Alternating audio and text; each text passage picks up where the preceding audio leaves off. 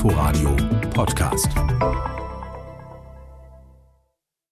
Viele hunderte Kilometer kann zurücklegen, wer in Kambodscha unterwegs ist. Das fernöstliche Land bietet die bekannten und reizvollen Tempelanlagen, doch allein darauf sollte man seine Reise durch Kambodscha nicht beschränken. Meinen Kollegen André Ton hat es neben den touristischen Highlights auch in kleinere Orte und aufs Land gezogen. Für unsere Sendung unterwegs hat er Menschen getroffen, die neben der Historie viel vom Hier und Heute Kambodschas erzählen können können. Zu dieser Stippvisite begrüßt sie Tina Witte.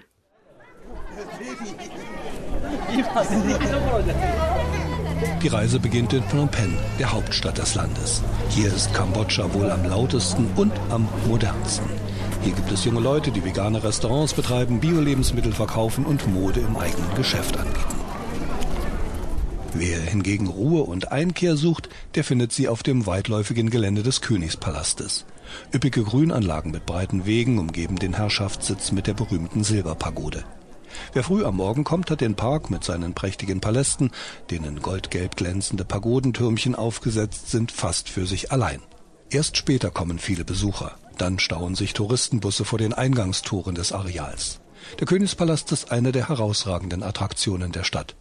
Der aufmerksame Besucher bekommt hier einen ersten Eindruck von der wechselvollen und zeitweise sehr tragischen Geschichte des Landes. Wer sich dem Königspalast nähert, wird auch von den für die meisten Europäer fremd erscheinenden Klängen angezogen. Ein Künstler spielt auf einem traditionellen Xylophon ähnlichen Instrument.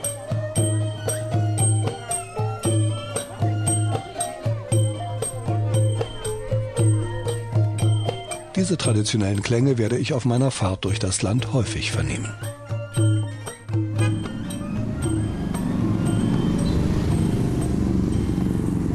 Mit dem Auto geht es von Phnom Penh nach Battambang. Die Stadt liegt im Westen Kambodschas etwa 300 Kilometer von Phnom Penh entfernt. Die Nationalstraße, auf der wir fahren, ist gut geteert, dennoch geht es recht langsam voran.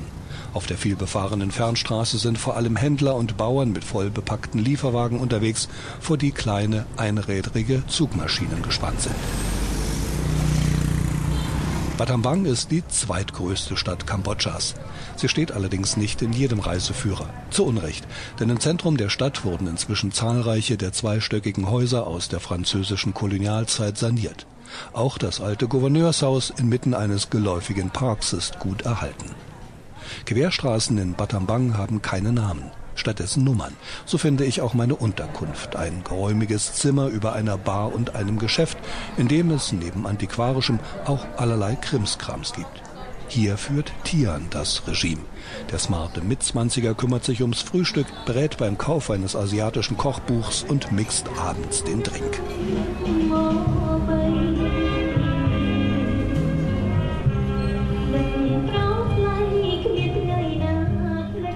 Ins koloniale Ambiente des Hauses schickt Tian von seinem Smartphone aus Musik, die bei vielen jungen Kambodschanern derzeit in ist. Im Text geht es um ein Mädchen, das einen Jungen liebt, mit ihm aber nicht zusammenkommen kann. She have a problem, like she hurt history with her boyfriend, so die Story ist, dass das Mädchen ein Problem mit ihrem Freund hat, erzählt Tian. Deshalb kommt sie zum Fluss. Sie will auf die andere Seite des Flusses. Dort wohnen dessen Eltern und mit denen will sie reden, damit sie sich der Beziehung der beiden nicht weiter in den Weg stellen. Das Ganze klingt etwas anrührend und etwas kitschig, aber wie dem auch sei, der Liedtext trifft den Geschmack eines großen Teils der Jugend in Kambodscha. Sie lebt vor allem im Hier und Jetzt. Für Tian muss es allerdings nicht ganz so hektisch und laut zugehen wie in der Millionenstadt Phnom Penh. Battambang sei angenehmer, weniger stressig, höre ich. Doch Langeweile kommt dennoch nicht auf. Tian freut sich auf Touristen, die in die kleine Pension kommen. Und wenn er abends mit Freunden hinter dem Bartresen steht und Getränke mixt, lächelt er. Tian ist zufrieden. Er findet es gut, so wie es derzeit für ihn läuft.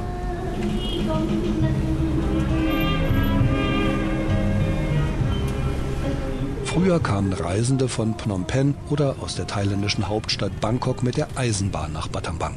Doch die alte Strecke ist seit Jahrzehnten unterbrochen. Seit Monaten wird das Netz komplett erneuert. Noch in diesem Jahr sollen auf Teilen der alten Strecke wieder reguläre Züge fahren. Doch bis es soweit ist, rollen auf angerosteten, verbogenen und nur sehr lose verschraubten Schienen die beliebten Bamboo-Trains. Diese Wägelchen haben weder Sitze noch eine Reling zum Festhalten. Platz ist auf einer Holzplattform von gerade mal eineinhalb mal zwei Metern. Mit einem Seilzug wird ein kleiner, ratternder Dieselmotor angeworfen und dann geht's mit 20 Kilometer pro Stunde über die Schmalspurschienen aus längst vergangener Zeit. Die Fahrt mit der zweiachsigen Dresine ist eine angesagte Touristenattraktion.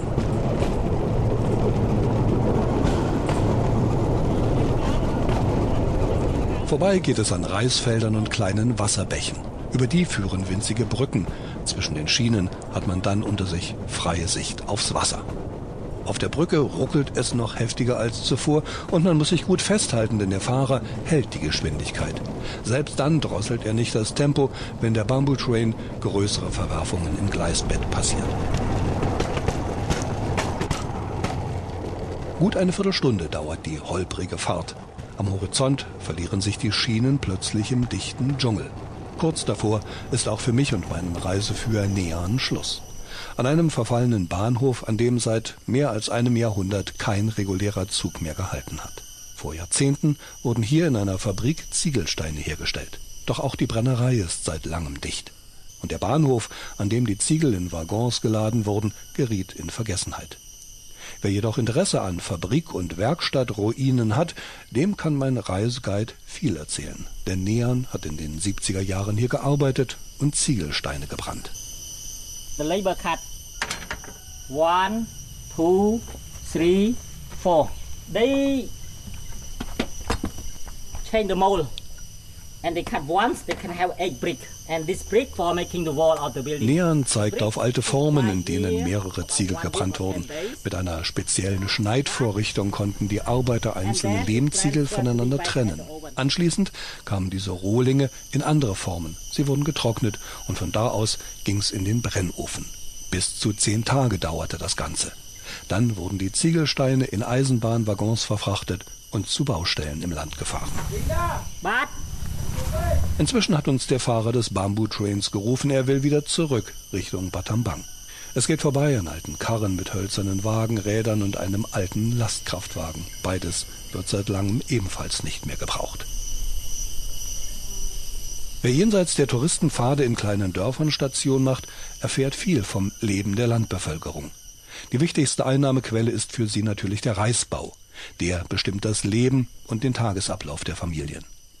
Bis zur Ernte haben zahlreiche Bauern allerdings einen anderen Job. Manche betreiben eine Werkstatt oder führen einen Dorfimbiss. Andere wiederum verarbeiten den geernteten Reis weiter. Neon führt mich in einen überdachten, fensterlosen Raum mit großen Kesseln, die mit heißem Wasser gefüllt sind. Daneben stehen Frauen mit Schalen, die mit Reiskörnern gefüllt sind. They put rice broken rice into the water overnight, and then the soaked rice, and after that you can rice flour, and they use stone to press it. In das fast kochende Wasser kommen die Körner. Dann wird Stärkemehl hinzugegeben. Die Masse bleibt über Nacht in großen Töpfen. Und am nächsten Tag wird sie weiterverarbeitet. Am Ende werden sie alle durch eine Presse gedrückt und so erhalten die Reisnudeln ihre Form, erklärt Nia. Wo sind die Männer der Familie, frage ich. Nean winkt ab. Das hier ist die Arbeit für Frauen. Ein paar Kilometer weiter halten wir erneut. Am Straßenrand stehen kleine Holzverschläge. Durch das schmale Bambusdach schlängelt sich der Qualm einer Feuerstelle. Hier wird sogenannter Sticky Rice hergestellt. Auch hier sind es wieder Frauen und Kinder, Jugendliche, die das traditionelle und sehr schmackhafte Gericht der Kambodschaner zubereiten. Sticky Rice ist vergleichbar einem Snack, also einem Essen mal so zwischendurch. Und die Zubereitung ist ganz einfach. Kokosnussmilch, Reis, Sojabohnen, Zucker und Salz kommen in ein Bambusrohr von etwa 40 Zentimeter. Das wird auf offenes Feuer gelegt. So wird die Reismischung langsam gekocht und gar. Das dauert ungefähr eine halbe Stunde, dann ist der Snack fertig. Die Bambusschalen werden ähnlich der von Bananen ringsrum abgeschält. Jetzt kann man es sich schmecken lassen.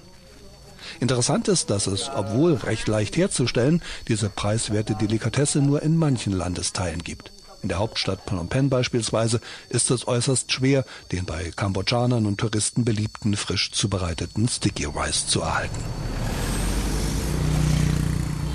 Ich will's noch einmal probieren, aber auf der Fahrt nach Siam Reap, meinem nächsten Ziel, ist keine Kochstelle zu finden, an der das leckere Reisgericht hergestellt wird.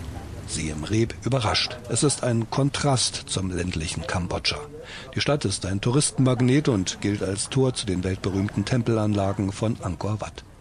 Die ersten Bauten der hinduistischen und buddhistischen Göttern gewidmeten Anlage wurden im 9. Jahrhundert errichtet. Mit seinen etwa 1000 Bauwerken und Heiligtümern war Angkor Wat das politische und religiöse Zentrum des Königreiches der Khmer, also Kambodschas. Das Königreich ist Geschichte. Ab dem 12. Jahrhundert verließen die Menschen die Region, die prachtvollen Tempel und Paläste verfielen, die Natur holt sich inzwischen zurück, was ihr gehört. Auch Tiere kamen wieder zurück in den Tempelbezirk, erzählte Reisebegleiter Rangsei. Viele Tiger, Fledermäuse und Affen, so berichteten es auch europäische Naturforscher, als sie Ende des 19. Jahrhunderts erstmals die Anlagen erkundeten. When it be here, on the tree a lot of animal like tiger, a bat and monkey in this temple. Yeah, Überall hielten sich damals uh, Tiere auf. Die Tempel waren ja bereits stark verfallen, aber die Tiere, sie wurden eben nicht gestört, sie hatten ihre Ruhe, keine Gefahr drohte, denn hier lebten seit langem keine Menschen mehr.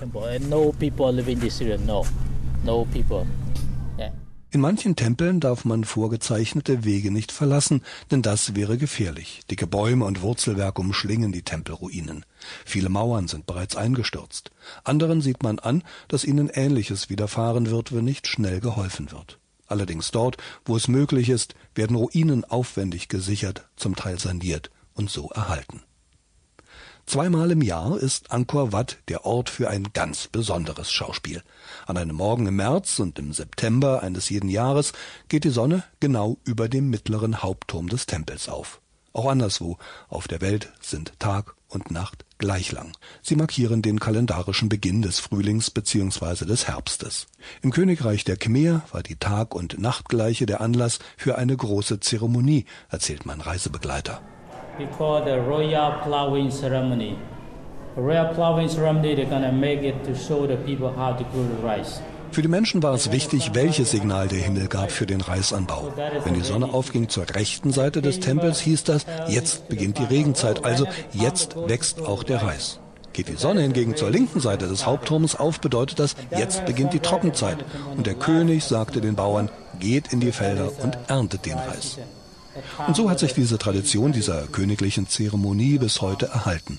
Gott zu danken, dass er Sonne und Regen bringt für den Reisanbau. Die Geschichte des Volkes der Khmer ist überall in Angkor Wat zu spüren. Auch der tragische, sehr blutige Teil der jüngeren Geschichte, der der Roten Khmer. In den 70er Jahren herrschte diese Verbrecherklicke über das Land. Am Ende wurde sie von Kambodschanern und Vietnamesen besiegt. Eines der letzten Rückzugsgebiete der Roten Khmer war die Region von Angkor Wat. Die Heiligtümer nutzten die Soldaten für ihre Schießübungen, und diese Einschusslöcher sind noch heute zu sehen. Auch prächtige Statuen vor den Tempeln haben die Roten Khmer ins Visier genommen. Mein Reisebegleiter bleibt vor einer der Ruinen stehen und zeigt Figuren, denen die Soldaten der Roten Khmer die Köpfe vom Haupt geschossen hatten. This soldier, they don't know exactly how to shooting how to carry the machine gun. Yeah, they use a pillar or statue in the temple for the target practice. Die Statuen sollten das Gebäude eigentlich vor bösen Geistern, vor Dämonen schützen. Nachdem die Roten Khmer den Statuen die Köpfe weggeschossen hatten, wurden die Figuren gestohlen und für viel Geld an Privatmuseen ins Ausland verkauft. Viele dieser verschwundenen Statuen und Reliefs sind dort immer noch. Manches aber ist inzwischen wieder zurückgekommen, resümiert mein Reisebegleiter.